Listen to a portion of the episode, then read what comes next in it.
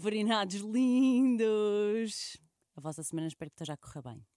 Tenho-vos a dizer que tenho aqui comigo uma pessoa que para mim é muito purpurinada, mas também se mostra, mostra ao mundo, muitas vezes, sem as purpurinas que nele existem. Ele tem 241 mil seguidores no Instagram e há um comentário que eu acho que vocês vão perceber logo qual é. So gorgeous. Sou eu. És tu, Luís Eu Borges. vou mudar o meu nome para Luís Gorgeous. É, não é? Acho que Luís Borges já não faz sentido. Olha, este comentário eh, é- foi, era eh, So gorgeous, não te cansas, sabes? E foi uma pessoa muito próxima de ti que o escreveu. Foi a Sofia, não? Opa, logo na Óbvio. hora! Hello, telepatia. Super mesmo! Eu acho que nós temos que nos sentir gorgeous. Acho que isso é super importante. Se nós não desvalorizarmos a nós, ah, não vale a pena. Portanto, acho que esse é o mote. Também sem acho dúvida. que sim. Quando, onde e com quem é que és tu sem purpurinas? Essa é aquela pergunta que faço sempre. Pois é, não é? Estás a ver, tu já viste os outros episódios, por isso é que sabes. Ahm, então, ahm, acho eh, em casa, sem dúvida, com os meus amigos mais chegados, mas sem sem no meu quarto, na minha cama. Porque imagina, eu tenho três filhos e não gosto de mostrar eh, que sou vulnerável à frente deles. Ou seja, tenho que manter aquela parte do pai, ah, ou seja, sei lá, não gosto que eles me vejam chorar, é importante, mas portanto tem que haver um balance. E acho que o meu quarto é aquele sítio quando eu me deito na cama, ou sei lá, à tarde, sei lá, e estou a pensar, e é quando eu sou sem nada, sem nenhuma capa. Mas sem nenhuma capa mesmo, pá, na Sofia Sara Sampaio, sem dúvida. Com as duas? Com as duas. E com a Alice, que é o meu braço direito, são aquelas pessoas que sabem tudo sobre mim e que eu posso realmente chorar à vontade e desa- desabafar tudo. São aquelas pessoas com que não tens problema nenhum em ser exatamente tu própria. É? Sim, imagina, eu nas redes sociais já sou muito Luís Borges, a verdade é essa. Ahm, acho que me acalmei um bocadinho, porque se calhar exagerava um pouco. Ah, Porquê? sei lá, eu não penso muito, eu não pensava muito naquilo que eu dizia e que escrevia. E isso às vezes era mal interpretado. Portanto, trazia-me alguns comentários e notícias que eram tristes. Ah, e então decidi mudar um bocado aquilo que eu partilhava com o público. Porque lá está, as pessoas não me conhecem. E eu tenho aquela. hum, a Ana Sofia uma vez deu uma entrevista e pediram-me um vídeo sobre ela e ela disse assim: o Luís Borges é aquela pessoa que tu adoras ou odeias. Também isso é, isso. é a melhor definição. E acho que quando as pessoas não me conhecem, pensam que eu sou um arrogante. E eu próprio sei disso, mas isso foi uma capa que eu decidi criar por causa de quando vim para Lisboa e várias pessoas me fizeram mal. E então eu prefiro, sinceramente, que as pessoas achem isso sobre mim e depois, quando me conhecem e dizem: Ah, tu és isto, afinal tu és bem simpático, não tem nada a ver. Ahm, e pronto, eu percebo que as pessoas me achem assim um bocadinho, mas não sou, sou bué querido. Qual é que foi a notícia que fizeram tua que mais te magoou? A notícia que fiz. Ih, ah, várias. Mas eu acho que todas as notícias que não são verdadeiras magoam. Ah, e acima de tudo, todos os comentários que essas notícias geram. Ahm, e principal- principalmente quando envolvem, por exemplo, os meus filhos. Ah, Foi público, eu tive uma relação de 8 anos com o Eduardo. Tivemos um final de casamento um pouco contur- conturbado um, e todas as notícias que geraram em todos os com- uh, comentários magoavam porque eram coisas que eram mentiras e que a imprensa simplesmente escrevia sem dó nem piedade. Portanto, todas essas notícias que escreveram sem, sem- não sem me consultar, porque eu na altura não fazia questão de comentar porque eu Uhum. achava que não valia a pena. Eu tinha três filhos e acho que hum, eu aí fui muito racional porque se comentasse iria gerar mais notícias e mais comentários. Mas quando são coisas que realmente que não são verdade sobre mim, ah, deitavam muito abaixo, sim. E o que é que tu fazias eh, para contornar isso, para ultrapassar isso? Olha, eu vou-te ser muito sincero. hum, eu era um miúdo, eu considerava-me um miúdo. Eu ainda me considero um miúdo, eu tenho 35 anos, mas do tipo sou um miúdo. Adoro ser Isso é miúdo. ótimo, não é? Sim, mas tenho muita cabeça e eu gosto disso. As pessoas realmente acham, ah, ele é um puto, não sei o quê. Mas eu não sou um puto, eu sei bem aquilo que eu quero, o que eu faço, eu sei que sou um bom pai, ninguém pode dizer o contrário.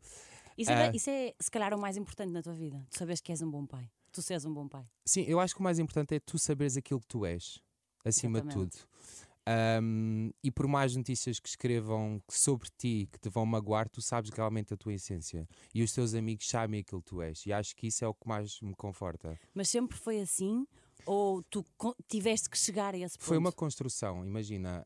Um, acho que, sem dúvida alguma, dos piores momentos que eu passei na minha vida foi quando, primeiro, quando eu me assumi, quando eu disse que estava com o Eduardo, e para o público um miúdo de 20 anos estar com uma pessoa 21 anos mais velha, ah não, porque é aproveitadora, ah, porque é pelo dinheiro, não sei. Percebes? Essas coisas uhum. magoam. Eu era um miúdo, uh, eu tinha acabado de chegar a Lisboa. Uh, e todos os comentários que as pessoas escreviam sobre mim magoavam-me e eu não sabia gerir isso. Eu lia tudo, ia abaixo. E depois o final do meu casamento. Quem era o teu suporte nessa altura? Olha, nessa altura eu e a Ana Sofia ainda não éramos. Uh, não, quando eu me assumi, nós ainda não éramos muito amigos ao longo do tempo tornámos-nos e ela foi sem dúvida, ela e a Sara Sampaio, foram sem dúvida os meus suportes. Uh, foram aquelas que estavam lá sempre para mim, para me ouvir e tudo e mais alguma coisa. Depois, no final, quando foi do meu casamento, um, foi a Sara Sampaio, Ana Sofia e a Alice também, que é o meu braço direito neste caso. Uh, foram aquelas três pessoas que realmente que me ajudaram. E para mim é muito complicado, imagina, um, eu estar a trabalhar e ter uma campanha importante lá fora e serem capas a dizerem mal de mim. E isso tens que ter um mental muito forte. E na, na altura não tinha. Uh, eu assumo que eu não ia ao psiquiatra.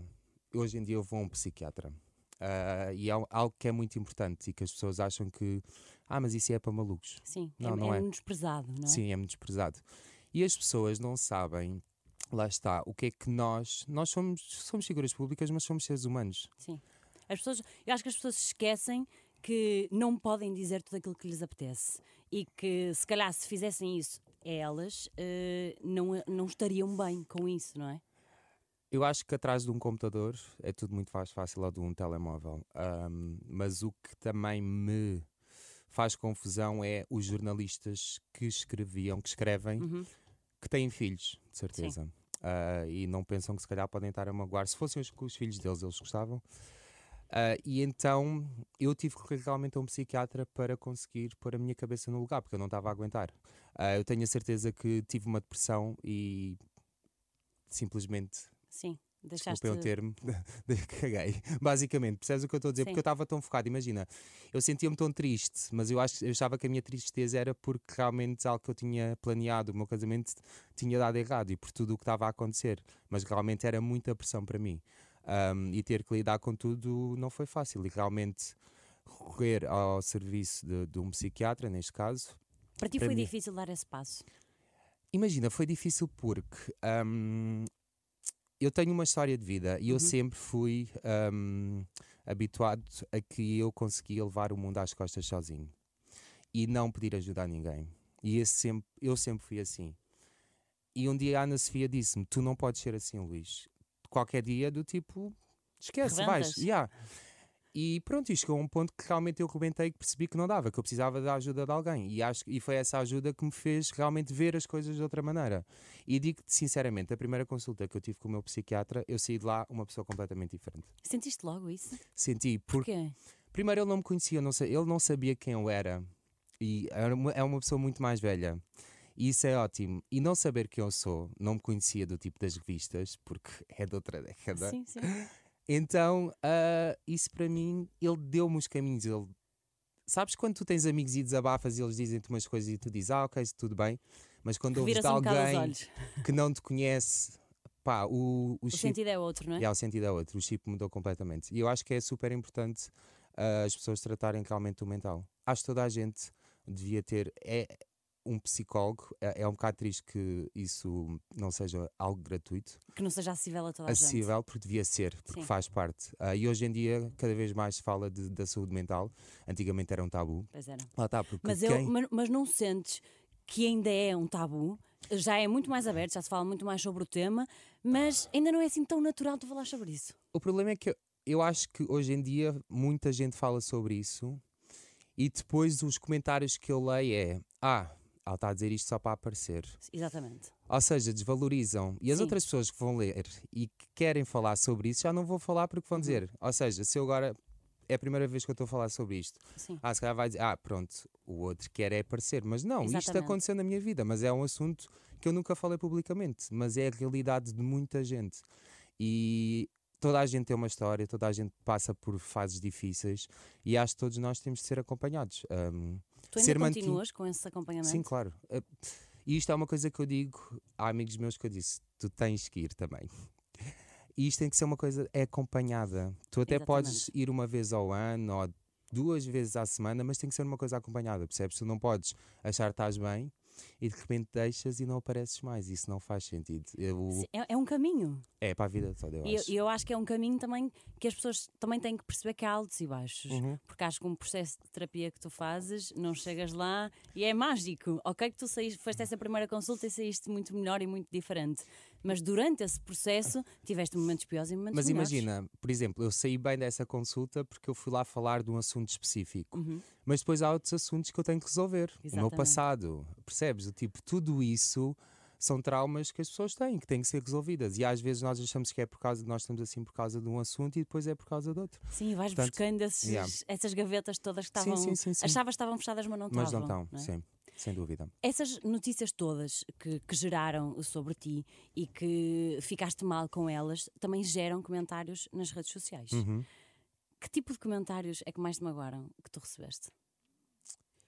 Olha, ah, eu acho que os comentários que mais magoam têm a ver com a minha sexualidade, sem dúvida alguma. Tipo, Ainda continua a existir muito isso. Ah, sim, do tipo chamarem paneleiro, ou fazerem aquelas piadas que nem se- são de mau gosto, percebes? Ah, Mas imagina, eh, eu, isso normalmente para são mim é de- surreal. de perfis fake Sim. que nem têm foto, tem uma foto, sei lá, de um desenho animado, uma coisa qualquer. E para mim, pá, não faz sentido. Há uma coisa que me magoa, que é, um, eu tenho 17 anos de carreira, faço este ano 17 anos de carreira, e eu não estou aqui para me... Bajular. Vou ser humilde. Como sempre fui. Por isso é que as pessoas gostam muito, disso. sou bem muito. E eu sei que fui um dos melhores manequins portugueses. Uh, ninguém fez nada daquilo que eu fiz. E isto é um ponto. No masculino, no feminino, Sim, eu acho que não, não, não há dúvidas de- da carreira que tu tiveste, não é? E E de que tu E tens. que ainda. Só que as pessoas. A minha, a minha vida pessoal sobrepôs a minha vida, a minha carreira, percebes o que eu estou a dizer? Percebo Isso para mim deixa muito triste, do tipo, não Percebo. darem valor àquilo que eu fiz e que eu fiz por, por Portugal um, e depois só falam da minha vida pessoal. Exatamente. Então pronto, é só isso que, que me deixa triste, porque hum, eu acho que as pessoas às vezes. Eu faço um mega trabalho, não sei o que, eu vou ver os comentários e os comentários são sobre a minha sexualidade ou sobre o meu Isso é ex-marido. muito triste. É muito triste, já. Uh, E faz é- muita confusão que ainda continua a acontecer. Sim. Hoje menos, mas continua. Houve uma, uma fotografia que tu puseste que. hum, Nu? No, Pois exatamente. Hum. Estava a gozar. No, que denunciaram essa fotografia. E que tu tiveste um risco. Haters. Exatamente.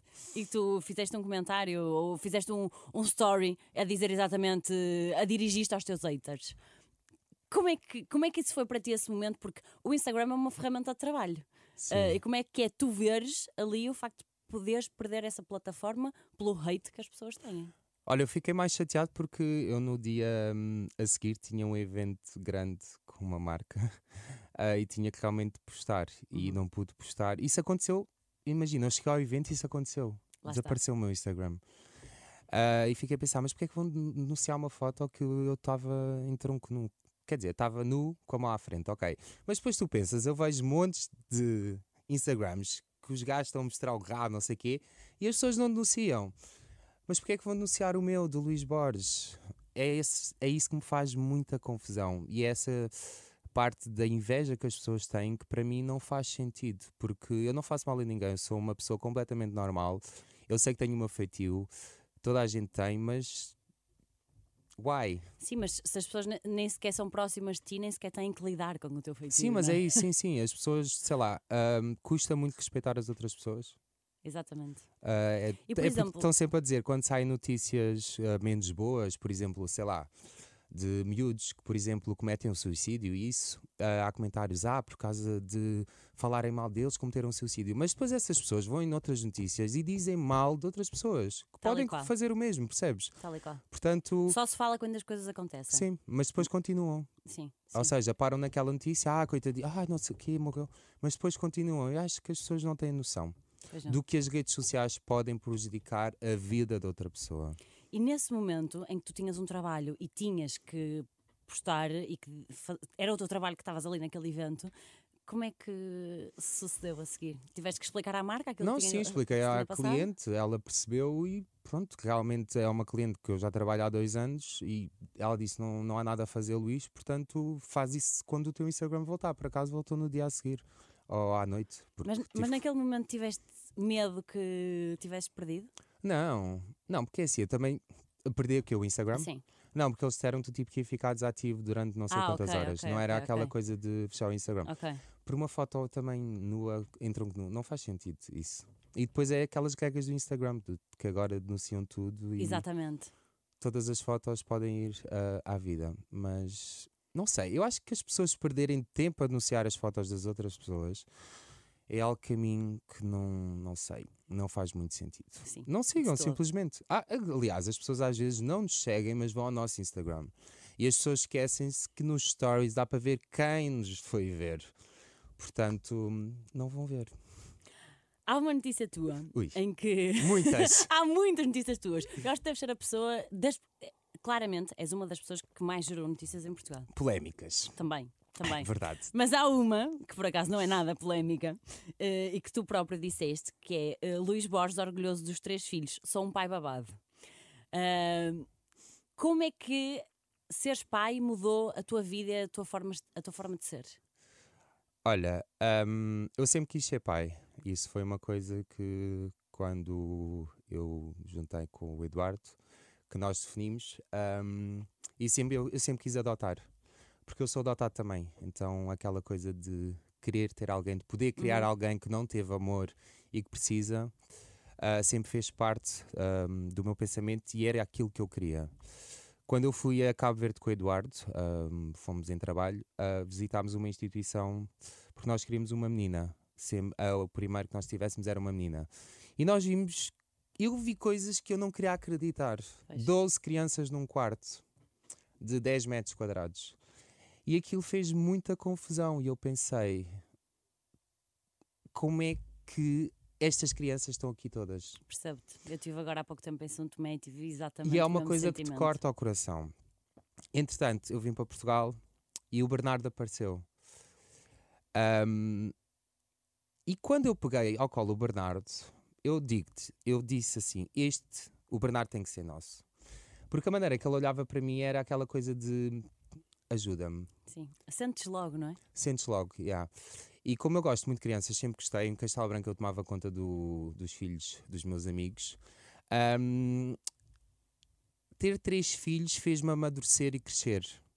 Ao mesmo tempo, ahm, ser pai solteiro dá-me aquele medo porque não tenho alguém ao meu lado para conversar sobre ah, mas será que este castigo está a ser certo? Ah, mas como é que vamos fazer isto?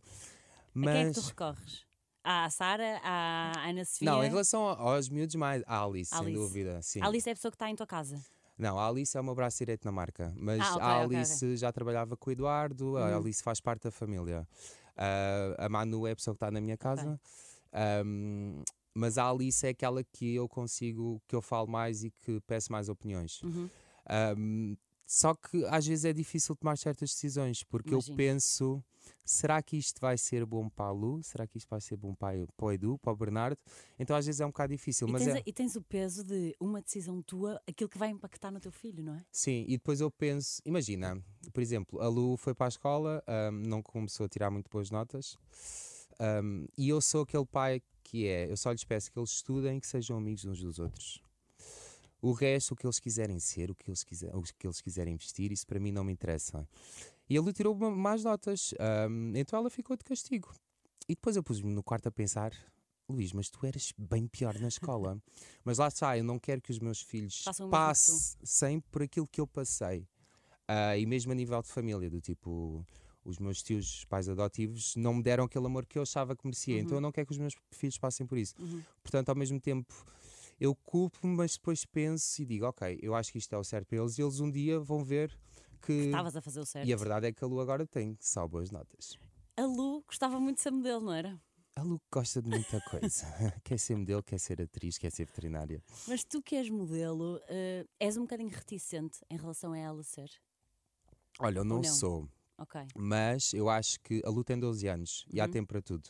Várias marcas internacionais já me pediram para fazer Imagino. campanhas com a Lu e eu disse que não. Porque para mim, neste caso, o dinheiro não é o mais importante.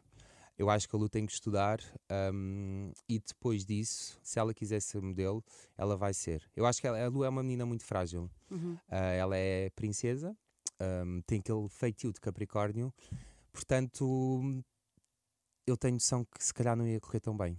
Portanto, e eu sei que conheço o mundo da moda, percebes? E quando ela quiser ser manequim, eu vou ser agente dela e vou andar atrás dela. Agora, eu acho que é muito cedo, ela tem 12 anos. Que purpurinas no mundo da moda é que tu achas que as pessoas que não fazem parte dele não têm noção? Olha, eu acho que as pessoas acham que o mundo da moda realmente é só purpurinas. Exatamente. Uh, e o que mais me chocou foi quando eu fui a primeira vez a Paris e tive que dividir um quarto hotel com três pessoas. Uh, e fiquei, ok, ah, vou ter que morar aqui com três pessoas e eu tinha uma mala gigante. Imagina, eu levei uma mala com 37 quilos, tipo depois no aeroporto tive que pagar excesso. E não há aquele glamour todo ao início, é impossível. Tu tens que batalhar e é isso que as pessoas não, pensam, não sabem e que às vezes me deixa um bocado triste, porque para mim moda é arte. Uhum. E hoje em dia as pessoas, uh, ah, o que é que é ser? Ah, eu quero ser uh, modelo. Mas porquê? Para ser famoso. Exato. Mas isso não é uma profissão. Ou seja, eu acho que quem quer entrar na moda tem que gostar. E eu acho que isso é muito importante, porque há coisas que tens de saber os mínimos. Uhum. Os fotógrafos, os maquilhadores. Acho que não podes ir para um trabalho sem saber quem são as pessoas que estão lá. Um, e não saberes história da moda, às vezes para mim choca-me um bocado de ouvir miúdos que não sabem nada e que vão só por causa do dinheiro. É legítimo, tudo bem. Mas aqueles que querem entrar só porque acham que a moda os vai tornar famosos. Porque são profissões é um muito. que ambicionas muito o mundo, o meio, não é? Como é óbvio, mas lá está. Mas para tu conseguires estar no meio durante vários anos, tu tens de trabalhar muito. Exatamente. exatamente. E tens de ter muita cabeça. Que ideia pré-concebida é que tu tinhas sobre este mundo e sobre a moda que chegaste lá e percebeste, não, não é nada daquilo que eu tinha imaginado? Olha, eu achava que realmente que era tudo muito glamour Achavas? e que ia andar sempre em primeira classe e não sei o quê, até perceber que não, que tinha que lutar por isso e que realmente. Por exemplo, dou-te um exemplo: fui a um casting para Tom Ford e ele lavou uma cabeça. E quando ele me está a lavar a cabeça, eu pensei assim: ah, o Tom Ford está-me a lavar a cabeça. Eu vi-o nas revistas, portanto, tinhas aquela ideia que ele era uma pessoa. Intocável. Lá está, mas lá, ele é uma pessoa normal, mas nós fazemos temos uma ideia pré-concebida na nossa cabeça que depois não tem nada a ver. Exatamente. E eu digo que eu era muito mais feliz há 17, vá, moda internacional, se calhar uh, 15 anos, uh, 14, uhum. a fazer moda do que hoje em dia. Porquê? E explico porquê. Não havia redes sociais. Nós íamos aos castings, nós éramos escolhidos pelo que nós mostrávamos. Uhum. Porque vocês ah, eram, Não era por, por, seguidores, era pela maneira que nós Sim. andávamos, pela nossa personalidade, fotografávamos. E hoje em dia tudo isso uh, deixou de existir. Claro que existe, que há manequins que fazem porque olhas para ele e dizem ganda manequim, mas depois há outros que é por causa dos seguidores e porque Sim. o desfile vai precisar disso. E há, e há uma pressão completamente diferente em relação a isso, não é? Por exemplo, um modelo, um ator, já não é só nem um modelo, nem um ator, nem um apresentador. Tem que haver todo o lado das redes sociais. Sim, uh, se não tiveres redes sociais, a tua agência vai te chatear. Exatamente. Porque hoje em dia muitas marcas fazem uma campanha contigo e pedem para tu postares nas redes sociais. Eles pagam-te para tu postares nas redes. Uh, ou seja, se não tiveres redes, uh, vais ter que criar. Exatamente. E por isso é que eu acho que antigamente era muito. pá, era mais giro. E era mais. Achas que era mais fácil de alguma forma antigamente do que agora que tens ainda mais esta pressão? Eu acho que era mais difícil porque éramos muitos mais. Ou seja, havia aquela coisa que todos íamos a castings. Hoje em dia, pouca gente, se calhar, vai. Ou seja, tens um desfile da Jacquemus, são 22 manequins, uhum. se calhar 12 já estão escolhidos porque são ou Instagrams ou figuras públicas ou porque sim, são, sim, ou é seja, verdade. só os restos é que vai fazer casting. Então, antigamente era muito, não sei, era muito mais giro mesmo. Sabes quando vai, ias na rua, eu lembro perfeitamente, o meu primeiro chill foi Yves. E depois foi Dior. E ires na rua eu era um puto. E do tipo, ouvis os stories a chamar o teu nome. Sim. Tipo lá fora, em Paris. Uma coisa é que. Deve ser uma sensação, não é? uma coisa é aqui que eu sou conhecido, as pessoas chamam, para mim já é normal. Agora, ir lá fora, ou por exemplo, quando eu vou a um evento, eu fui a um evento Sim. a Madrid por causa da, da Balenciaga, do filme, Cristóbal Balenciaga, e ver as pessoas do tipo a chamarem o meu nome e depois os influencers do tipo virem ter comigo e dizer ai, adoro o teu estilo, de onde é que tu és, percebes? Do tipo essas Sim. coisas, ou tu ires na rua, estás a beber um café e dizer assim, ah, que estilo tão giro. não sei. Isso realmente faz-te pensar, ah, ah, estás a fazer um bom trabalho. Uhum. Isso deixa-te feliz, não é? Isso deixa-me feliz, sim. Qual, qual é que foi o momento em Portugal em que tu sentiste que todas as pessoas te conheciam? todas as. Pá, todas as pessoas. Acho que foi quando, sinceramente, saiu a notícia que eu estava com o Eduardo. As pessoas passaram-me a conhecer aí. Sim. Ah, mas quando as pessoas me com- começaram a conhecer mais, eu acho que foi ah, na entrevista que eu dei para o Daniel no Alta Definição, Uhum. há muitos anos atrás, Sim. e que as pessoas realmente conheceram a minha história Conheceram-te co- enquanto pessoa, enquanto pessoa. não só o teu nome. Porque quando eu disse, quando me convidaram, um, eu lembro perfeitamente, tipo, disse assim, mas eu, no alta definição, porque há muitos anos atrás eles escolhiam, não estou a dizer que hoje em dia não escolhem, meu Deus, calma, mas eu tipo escolhiam as pessoas muito a dedo, percebes o que eu Sim, estou a dizer? sim. E eu assim, mas eu no alta definição, e eu disse ao meu agente, mas se eu for, eu vou ter que contar a minha história real, eu não vou lá com paninhos quentes. Exatamente. E as pessoas aí do tipo começaram a conhecer o Luís Borges Uhum. realmente. Acho que essas entrevistas são sempre boas. Para mim, do tipo, a entrevista que eu dei ao Daniel, à Júlia e ao Gosha foram as melhores entrevistas, porque realmente eles sabem comandar uma entrevista. E eu consigo tirar aquela capa que eu costumo ter, porque, Consegues ser mais o Luís Borges acho- está sozinho. porque eu acho que é importante as pessoas também verem isso, percebes? que é, Um, apesar acho. de eu ter construído para as pessoas não me ver, ah, porque eu acho que as pessoas têm, ah, não, Luís E tu, Borges, lida, tu aquela força. com isso? Com o facto das pessoas te imaginarem assim, eh, super, quase inacessível e meio eu acho que as arrogante. pessoas não, não é. Eu acho que nem é de ser inacessível, é. Ah, o Luís Borges tem imensa força, tipo o ar dele. Eu sei, Completamente, eu sei que quando eu entro num sítio eu causo impacto, claro. por causa da minha figura. E eu às vezes já tive muito mal, mas muito mal, e que eu entrei em sítios parecia que estava ótimo. Sim. Ah, e eu não sei, eu digo-te, eu não sei onde é que vou buscar essa energia, mas é aquela coisa que eu meti na minha cabeça. O público, no dia a dia, nunca me vai ver, tipo, num dia triste, vulnerável. Não, vai-me ver sempre com power. Pronto, Porque foi isso que tu escolheste. foi isso que eu escolhi, sim. Olha, estamos quase a terminar. Ah, já, ok. tá bem. Já, querias mais, não é? Queres falar Rápido. mais? Olha, há um, um jogo que eu costumo fazer sempre aqui. Ah, isso não vi. Tem- Estás a ver? Não viste o Não episódio vi até ao fim. Estás a ver? Está mal, está mal, ui, Luís ui, Borges. Ui, ui, ui. Se calhar vamos cortar, estou a. Que tens um minuto para responder eh, às perguntas. Por isso, eu vou pôr aqui a contar. E vamos lá. Ai, espera aí, deixa-me ir ao cronómetro. Estás preparado? Uhum. Estás sempre preparado para qualquer coisa, não é? Cala-te boca. O que é que é preciso ter para ser teu amigo? O que é. ah, Ai, espera. O que é que é preciso ter para ser meu O que é que amigo? uma pessoa precisa ter para ser teu amigo? Ah, sentido de humor. Já enviaste um nude por engano? Já, Não te vou perguntar a quem. já, Já fizeste algum trabalho que te arrependeste? já. Já tiveste algum date através de uma aplicação? Claro que sim, quem é que não teve? Tens alguma superstição? Uh, Benzo-me sempre quando vou entrar em algum trabalho. Qual é que foi o look mais caro que já usaste? Olha, foi umas botas da Lobotan na última moda de Lisboa, que eu não sabia o valor, depois descobri. São muito giras umas amarelas. 5 mil euros. Vou ter que te fazer a pergunta óbvia. Se só pudesse escolher uma destas pessoas para o resto da vida, qual é que escolherias? Ana Sofia ou Sara Sampaio? Uh, não vou responder a isso. Eles duas. Essa pergunta. Não se faz essa pergunta, Eu sei né? que não, por isso é que eu te disse logo. Vou ter que te fazer a pergunta óbvia que não eu se faz. é? cozo uma à outra e fico as duas. As duas juntas. as duas juntas. Olha, tu és muito bom nisto.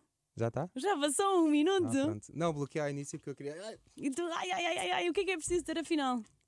Não, ter sentido de humor. Assim, e Completamente, perceber não o meu humor. Sim, sim, sim, eu acho que isso é muito importante. Não, mas é, o truque é esse: do tipo, as pessoas quando me conhecem, se perceberem o meu humor, um, vão ser minhas Sim. amigas. Sim, não, não, vou-te dizer a minha opinião Odiaste-me sincera. ao início. Não, não te odiei. Eh, eras uma pessoa que de alguma forma me intimidava um bocado Muita por causa da tua isso. postura. Yeah. Mas depois, quando comecei a conhecer eh, melhor e a, e a estar mais contigo, acho que tu, quando gostas das pessoas, se- as pessoas percebem mesmo que tu gostas delas. E és muito querido e muito preocupado eh, com as outras pessoas. Das minhas- todas as minhas amigas e amigos dizem isso. Sabes porquê? Porque imagina, ah, há tanta gente que se aproxima de nós por interesse Sim. e então eu tenho que começar a filtrar Às e a é tentar difícil, perceber. não é? É difícil, sim. Sim. E é isso. Muito bem. Obrigado! De nada! Diz-me só uma coisa. Ui. Tu, tens, tu és modelo, tu tens a tua Sou marca. modelo, empresário, pai, ah, pai, stylist, stylist, já apresentaste um programa de televisão. Verdade. O que é que tu ainda queres mais fazer? Olha, ah, outro dos meus grandes sonhos é ter uma agência de modelos. A sério? Sim, eu Não adoro. fazia ideia. Ah, eu quero ensinar à nova geração. Gosto disso, de dizer como é que eles devem fazer, ajudar. Acho que isso é super importante. Que tu acabavas por fazer isso um bocadinho enquanto mentor no Cabelo Pantene. Sim, mas na moda é completamente diferente e acho Exatamente. que eles têm que saber. Lá está, é aquela coisa de tem que ter os pés assentes na terra, não é por fazer uma campanha que vão logo ser grandes manequins. Acho que isso é muito importante e às vezes as agências não preparam os manequins para isso. E eu adoro fazer esse trabalho e esse é um dos meus sonhos. Muito bem, estou cá para vê-lo. Ah, Obrigado. Obrigada. Beijinhos, até para a semana.